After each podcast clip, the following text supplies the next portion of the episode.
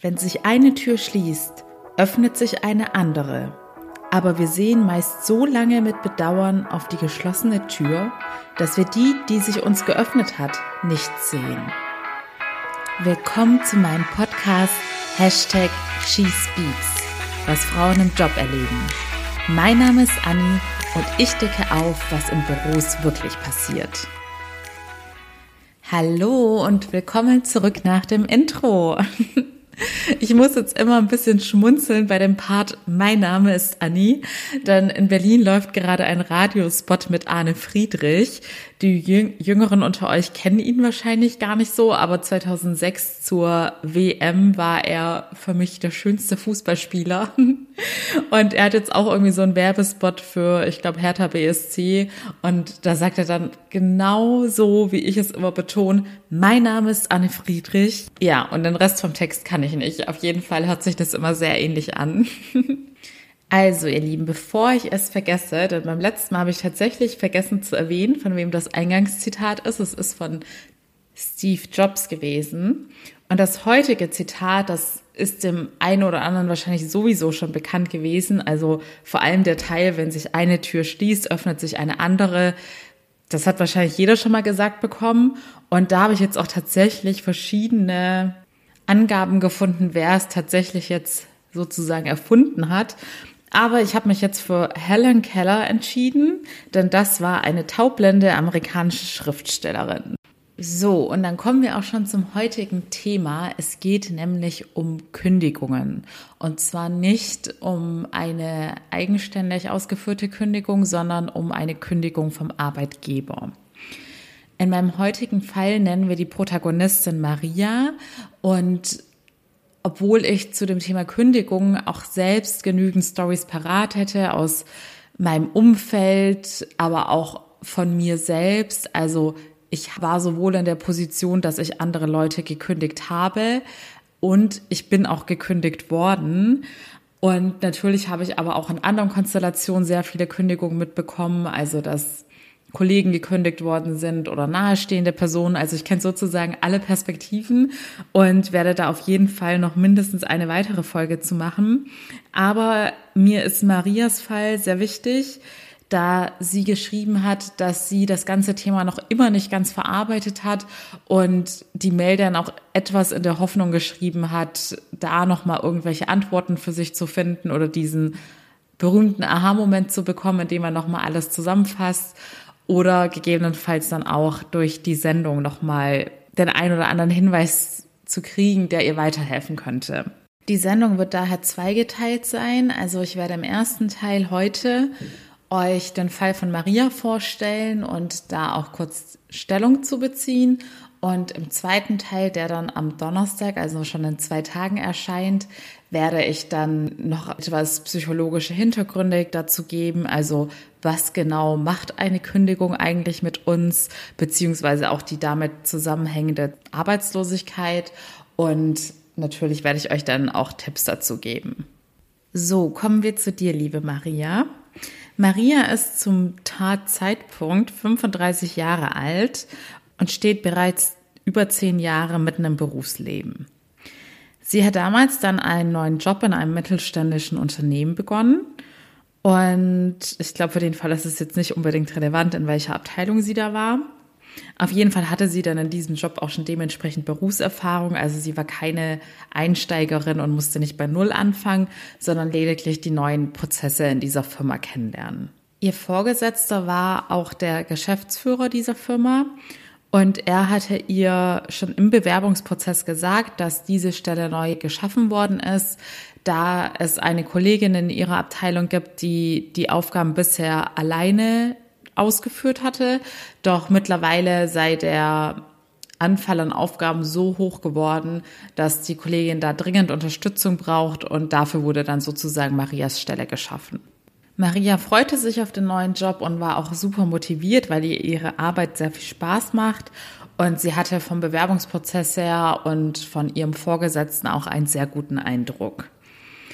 Am Anfang war es dann so, dass sie schon recht schnell von ihrem Chef auch immer wieder gelobt worden ist. Also sie hatte nicht den ganzen Tag mit ihm zu tun, aber schon recht regelmäßig. Und das, was er von ihr mitbekam, schien ihm zu gefielen, äh, zu gefallen. Und er betonte, dass sie immer sehr proaktiv und fleißig sei. Und somit gab es für sie auch keinerlei Grund, in irgendeiner Weise an ihrer eigenen Leistung zu zweifeln.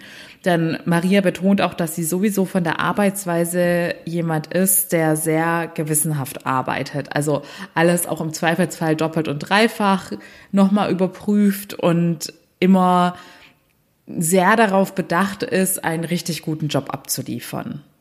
Soweit, so gut. Aber jetzt kommt die besagte Kollegin ins Spiel, die Maria sozusagen unterstützen sollte.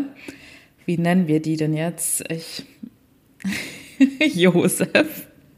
Maria und Josef. Nein, natürlich nicht. Also wir nennen sie Vera. Ich, also es kann auch gut sein, dass ich hier die ganzen Namen häufen, weil irgendwie fallen mir auf Anhieb immer nie gute Decknamen ein.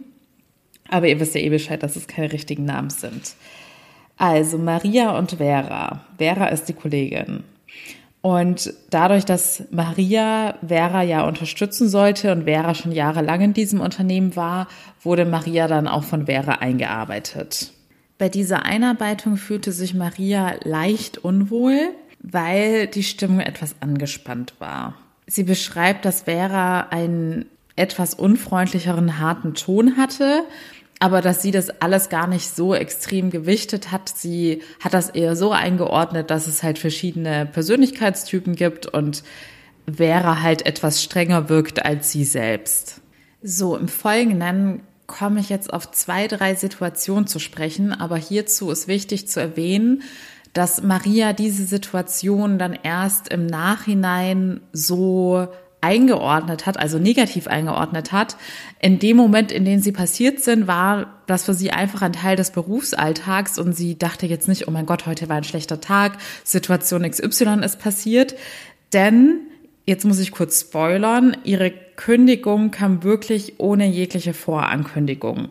Und dementsprechend hat sie dann natürlich nochmal alles reflektiert und sich überlegt, was könnte da wann schiefgelaufen sein. Und so kam es jetzt zur Aufzählung der folgenden Situationen. Eine davon bezieht sich auf diese Einarbeitungszeit mit Vera.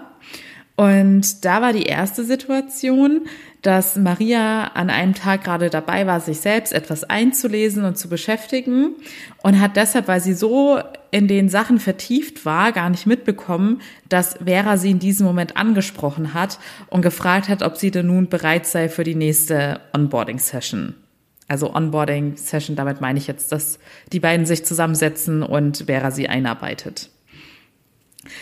Vera hatte dann, also Maria war, ihr kennt das ja alle selbst, aber dann irgendwie in seinen Gedanken versunken ist und von jemandem angesprochen ist, ist man erstmal kurz irgendwie überrascht und Maria hat sich dann auch entschuldigt und meinte, oh je, ich habe dich gar nicht gehört, ich habe gerade was gelesen und Vera meinte dann daraufhin zu ihr, oder hast du es etwa nicht mehr nötig, weil du eh schon alles kannst? Sie hat das natürlich auch mit einem etwas vorwurfsvollen Unterton gesagt und Maria war dann leicht verunsichert, aber ist da nicht großartig drauf eingegangen.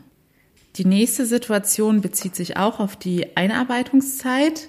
Und da war es eben so, dass Maria immer versucht hat, ordentlich mitzuschreiben, damit sie möglichst schnell einen Überblick über alles gewinnt.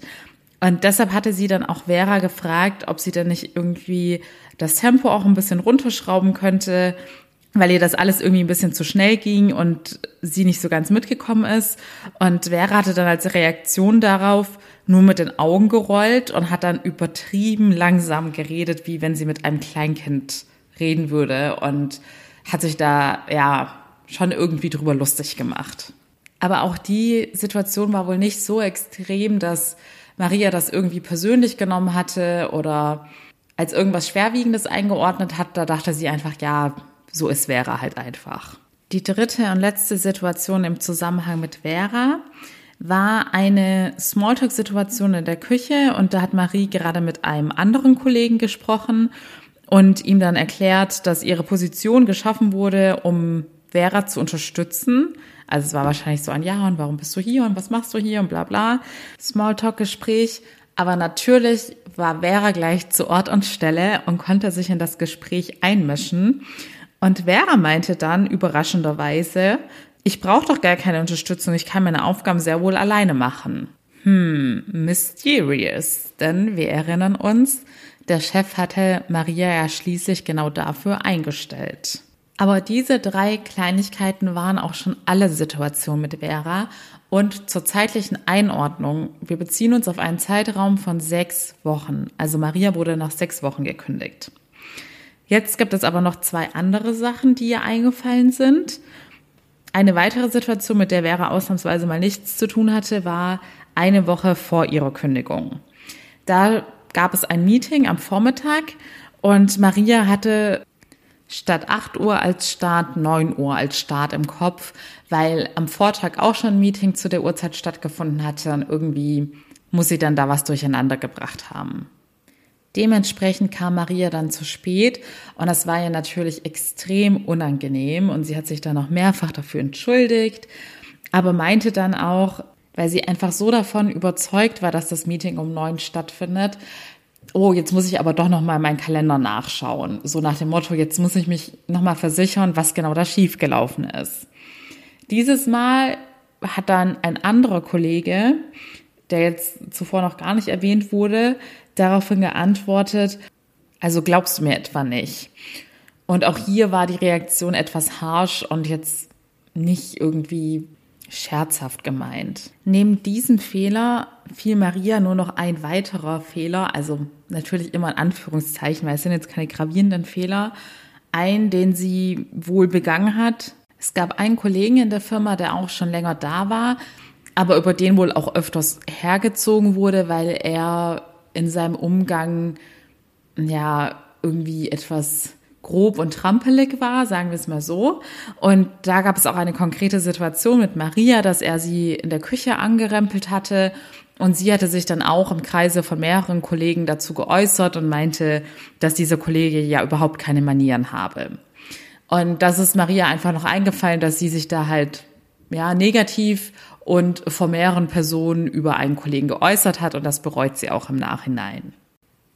Sonst ist nichts weiter Erwähnenswertes vorgefallen. Nur drei Tage bevor es zu dem Kündigungsgespräch kam, hatte Maria noch ein anderes Meeting mit dem Geschäftsführer, in dem er ihr sehr positives Feedback gab. Er betonte dort nochmal, dass er wirklich sehr happy mit ihren bisherigen Leistungen sei und deshalb auch optimistisch in die Zukunft blicke. Drei Tage später kam dann die recht plötzliche Einladung von ihrem Vorgesetzten zu einem weiteren Meeting und Maria hatte sich auch überhaupt nichts dabei gedacht. Also ich glaube, ahnungsloser kann man kaum in eine Kündigung reingehen, so wie sie es beschreibt. Und in dem Gespräch war, hat er es dann eigentlich recht kurz und knackig gehalten und ihr gesagt, dass sie die Zusammenarbeit beenden werden. Also sie, die Firma. Hierzu noch als Erklärung für alle, die noch keine Berührungspunkte mit Kündigung hatten, dass man in der Probezeit ohne Angabe von Gründen jederzeit gekündigt werden kann. Also da hat man so gut wie keinen Schutz sozusagen. Man hat zwar ich glaube, gesetzlich sind es zwei Wochen, eine Kündigungsfrist, in der man dann sozusagen noch weiter bezahlt wird und angestellt ist. Aber man kann von heute auf morgen rausgeschmissen werden, um es einfach zu erklären. Der Chef von Maria gab trotzdem noch eine kurze Begründung ab und sagte, dass er negatives Feedback von den anderen Mitarbeitern erhalten habe und dass sie einfach nicht zu dem Unternehmen passen würde. Also er hat es wirklich auf die Persönlichkeit bezogen sozusagen. Er hat sich nicht konkret auf irgendwelche fachlichen Qualifikationen bezogen. So, hiermit ist der Fall in der Arbeitswelt von Maria sozusagen beendet. Doch das eigentliche Dilemma fing bei ihr dann erst an. Denn Maria erzählt, dass sie dann in ein schwarzes Loch gefallen ist, aus dem sie sich erstmal gar nicht mehr retten konnte. Sie erzählt, dass sie niemals, bevor ihr das passiert ist, damit gerechnet hätte, dass eine Kündigung ihr so sehr den Boden unter den Füßen wegziehen würde. Aber dass sie damals einfach nicht mehr weiter wusste und extreme Selbstzweifel bekommen hatte. Dem, zum einen war das dem geschuldet, dass sie einfach nicht genau wusste, was vorgefallen ist. Dementsprechend hat sie diese verschiedenen Situationen wahrscheinlich tausendmal durchdacht und konnte jetzt auch so ganz konkret diese Einzelfälle nennen, denn sonst ist nichts weiteres in diesen sechs Wochen vorgefallen, was man potenziell als Grund für eine Kündigung sehen könnte. Zum anderen kommt einfach noch dieser unerwartete Faktor hinzu, dass es wirklich ganz plötzlich geschehen ist und es auch keine Anzeichen dafür gab, dass sie ständig von dem Chef gelobt wurde. Und last but not least hat sie sich ja selbst als sehr gewissenhaft beschrieben und erklärt dazu auch nochmal, dass sie sich deshalb auch selbst sich verzeihen konnte, weil sie das Gefühl hatte, dass sie irgendwas falsch gemacht oder versäumt hatte. Und das hat sie sich dann sozusagen ständig selbst vorgeworfen. Zu diesen Aspekten beziehungsweise zu Marias Selbstanalyse und Reflexion gehe ich dann in der nächsten Folge nochmal ein, wenn es dann in dem psychologischen Teil darum geht, wie genau diese Selbstzweifel zustande kommen, beziehungsweise was so eine Erfahrung mit unserem Selbstwert macht. Aber ich möchte vor allem jetzt nochmal Marias noch immer offene Frage beantworten. Dieses Warum, warum kam es dazu, was habe ich falsch gemacht, was ist schief gelaufen, was kann ich daraus lernen? Als Außenstehende sind das natürlich reine Spekulationen meinerseits, die aber auch auf meinen Erfahrungen basieren.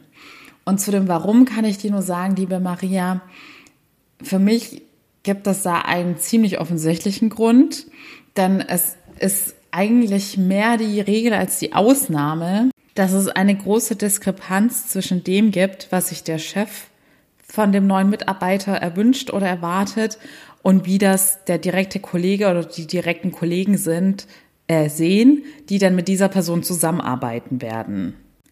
Also jetzt ganz konkret in deinem Fall, der Vorgesetzte hat sich eine Arbeitsentlastung für Vera gewünscht, da er aus seiner Position wahrgenommen hat, okay, Vera macht hier immer mehr Überstunden, die Aufgabenlast ist im Laufe der Jahre immer größer geworden, wir brauchen noch eine zweite Arbeitskraft, die Vera entlastet.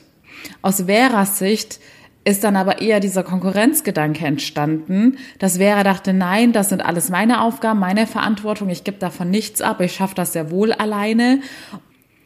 Und vor allem, wenn dann eine Person eingestellt wird, die die Vera in diesem Fall wirklich als potenzielle Gefahr wahrnimmt, weil sie das Gefühl hat, okay, die hat wirklich was drauf, die könnte mir gegebenenfalls sogar überlegen sein.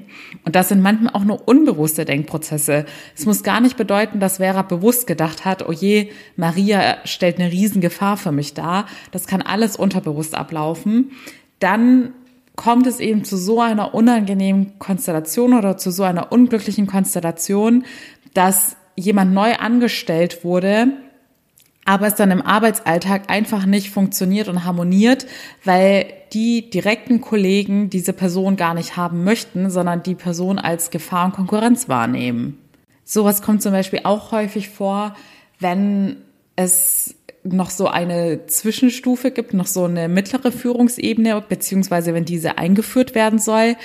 Also zum Beispiel, wenn es bisher immer nur Chef und Mitarbeiter gab und Mitarbeiter hat direkt an den Chef reportet aber dann merkt der Chef, oh je, ich habe gar nicht genügend Zeit dafür. Ich hole mir jetzt noch mal eine Führungsebene unter mir rein und dann kann der Mitarbeiter immer an diese Führungsebene reporten. Und das wird den meisten Mitarbeitern dann auch nicht so richtig passen, wenn da noch mal ein Chef dazwischen geschoben wird. Das heißt, in solchen Fällen ist die einfachste Lösung, sich wirklich immer zu fragen, was haben die einzelnen Akteure für persönliche Motive und Zielsetzungen? Was möchte der Chef damit erreichen? Was hat Vera für Interessen, die sie verfolgt? Und wenn man sich dann einfach mal in die anderen Rollen hineinversetzt und sich fragt, wie diese Personen denken und fühlen und was sie erreichen möchten, dann fällt es einem schon mal viel leichter, diese Konstellation besser einordnen zu können. Und diese Methode funktioniert eigentlich in jeder Lebenssituation. Also nicht nur beruflich gesehen, sondern auch privat, wenn es zu Konflikten kommt. Man sagt ja auch immer so schön Interessenkonflikten, dann fragt euch doch mal, welches Interesse euer Gegenüber verfolgt und warum dem so ist, was seine emotionalen Beweggründe sein könnten. Also eigentlich ist die Empathie die Geheimwaffe schlechthin, denn wer die Fähigkeit besitzt, sich tatsächlich auch in andere Menschen hineinzudenken dem ist in so vielen Situationen geholfen. Denn Verständnis ist wirklich der erste Weg, um irgendwelche Lösungen zu finden. So hättest du, Maria, zum Beispiel in der Situation, wenn dir diese Dynamik bewusst geworden wäre, gegebenenfalls auch etwas anders agieren können. Das soll jetzt keineswegs ein Vorwurf sein, sondern eher eine Hilfestellung. Denn angenommen, du hättest von dieser Dynamik gewusst, dann wäre es zum Beispiel auch nicht zu dieser Smalltalk-Situation in der Küche gekommen, die Vera ja anscheinend auch dann wiederum negativ bewertet hat und was dann in ihr wohl auch wieder irgendwas provoziert und ausgelöst hat. Jetzt kommen wir aber zu meinem großen Aber, das auch jetzt nochmal klarstellt, dass du nichts falsch gemacht hast, Maria, denn sowas hilft auch nur bis zu einem gewissen Grad. Denn gerade in beruflichen Situationen ist man einfach auch gewissen Umständen und Machtkonstellationen ausgeliefert. Und in deinem Fall war es ja nun mal so, du warst die neue und das leichte Opfer, das noch mit wenig Schutz in der Probezeit war. Und deine Gegner oder deine Gegnerin war eine langjährige Mitarbeiter, die bereits erfolgreich das Vertrauen des Chefs gewonnen hatte. Und dementsprechend bin ich mir sicher, selbst wenn du von Anfang an eine Psychoanalyse gemacht hättest, um herauszufinden, wie die einzelnen Personen ticken und dann mit politischen Machtspielchen perfekt agiert hättest, würde das noch lange kein Happy End garantieren, beziehungsweise Happy End ist ja auch der falsche Begriff, denn wenn man mit den falschen Personen zusammenarbeitet, und beruflich gesehen wird es früher oder später immer zu solchen Konstellationen kommen, wo es einfach nicht harmoniert und funktioniert. Und wenn man sowas nie in seinem Leben erlebt, dann ist man wirklich sehr, sehr glücklich und gesegnet. Aber wenn man auf Personen trifft, mit denen man aus irgendwelchen Gründen nicht klarkommt und diese Personen am längeren Hebel sitzen, dann wird es in den meisten Fällen leider negativ ausgehen. Negativ jedoch nur kurzfristig gedacht. Denn natürlich ist eine Kündigung ein riesen Abfuck und ein Schock und überhaupt zieht es einen Boden unter den Füßen weg, wie es Maria gesagt hat. Aber langfristig gesehen ist es das Beste, was dir passieren konnte, Maria.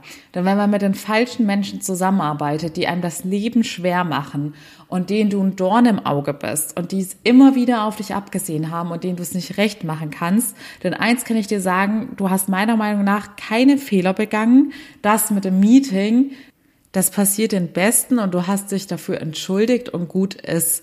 Und auch die anderen Sachen, kann ich tatsächlich nicht irgendwie als so grobe Fehler einordnen, dass du da irgendwas bereuen müsstest oder dass es da gar zu einer Kündigung kommen könnte. Und das ist doch der beste Beweis dafür, dass du dort einfach nur unglücklich geworden wärst. Du hättest nicht die Wertschätzung bekommen, die du verdienst beziehungsweise sein Chef hatte ja scheinbar Wertschätzung gezeigt, aber da ist auch die Frage, wie ernst war das dann gemeint, wenn er dir drei Tage später die Kündigung in die Hand drückt?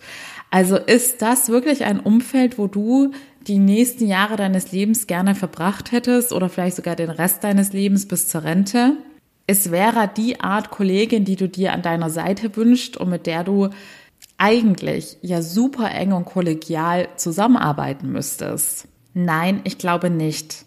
Denn jemand, der so gewissenhaft arbeitet, wie du es beschreibst und der mit dem Herzen bei der Arbeit mit dabei ist, der hat auch ein angenehmes Arbeitsklima verdient. Es gibt in der Arbeitswelt immer einen gewissen unberechenbaren Anteil an Willkür, der man einfach ausgeliefert ist. Damit möchte ich nicht sagen, dass ihr in die passive Opferrolle gehen sollt, sondern nur, dass in diesem Fall das Sprichwort gilt, der Klügere gibt nach. Und manchmal hat man mehr damit gewonnen, wenn man das Schlachtfeld verlässt. Also zusammenfassend, Maria. Ich glaube, dass der naheliegendste Grund für mich diese Konstellation ist. Vera wollte keine potenzielle Konkurrentin und dein Chef hat dann einfach auf Vera gehört bzw. sich beeinflussen lassen. Und ja, man kann immer mit strategischen Machtspielchen gegen sowas steuern, aber wie gesagt, in Fällen, in denen man einfach am kürzeren Hebel sitzt, wie als die neue, leicht kündbare Mitarbeiterin, da lohnt sich das Kämpfen dann meistens erst gar nicht, da der Kampf schon so gut wie verloren ist. Aber wie heißt es doch so schön, man kann eine Schlacht verlieren, aber den Krieg gewinnen. Und in dem Falle würde ich jetzt einfach mal, es ist zwar kein schöner Vergleich, aber ich würde den Krieg jetzt einfach mal als dein Leben sehen. Und dementsprechend finde ich, hast du erstmal schon mal was für dein Leben gewonnen, nämlich eine Erfahrung, aus der du jetzt sehr viel mitnehmen konntest. Und du hast deinen Frieden gewonnen. Denn wie gesagt, keiner wird glücklich auf der Arbeit, wenn man sich da nicht wohlfühlt und wenn die Leute nicht fair mit einem umgehen. Außerdem stehen dir jetzt alle Türen offen für einen Neustart. Denn wie unser Eingangszitat so schön gesagt hat, wenn sich eine Tür schließt, öffnet sich auch immer eine neue, wenn nicht sogar mehrere neue, denn oft kriegt man nach einer Kündigung auf einmal ganz viele andere Zusagen oder Jobangebote. Dementsprechend muss ich sagen, dass ich es in deinem Fall wirklich positiv bewerte, dass du da so schnell aus dieser Situation rausgekommen bist, denn es hätte sich bestimmt noch sehr toxisch zugespitzt. Und ich weiß ja auch schon, wie es nach deinem tiefen Loch für dich weitergegangen ist. Aber das werde ich euch, lieben Zuhörerinnen, dann erst in Teil 2 am Donnerstag verraten, wo es dann darum geht, was in der Regel oder psychologisch gesehen nach einer Kündigung passiert. In diesem Sinne erstmal herzlichen Dank nochmal für dein Vertrauen, Maria. Und allen anderen wünsche ich, dass sie gerade in wesentlich angenehmeren Jobsituationen stecken. Und falls ihr gerade in einer ähnlichen Situation seid, dann Schaltet auf jeden Fall am Donnerstag ein, denn ich hoffe, dass ich euch dann damit weiterhelfen kann. Wir hören uns in zwei Tagen wieder und ich wünsche euch alles Liebe.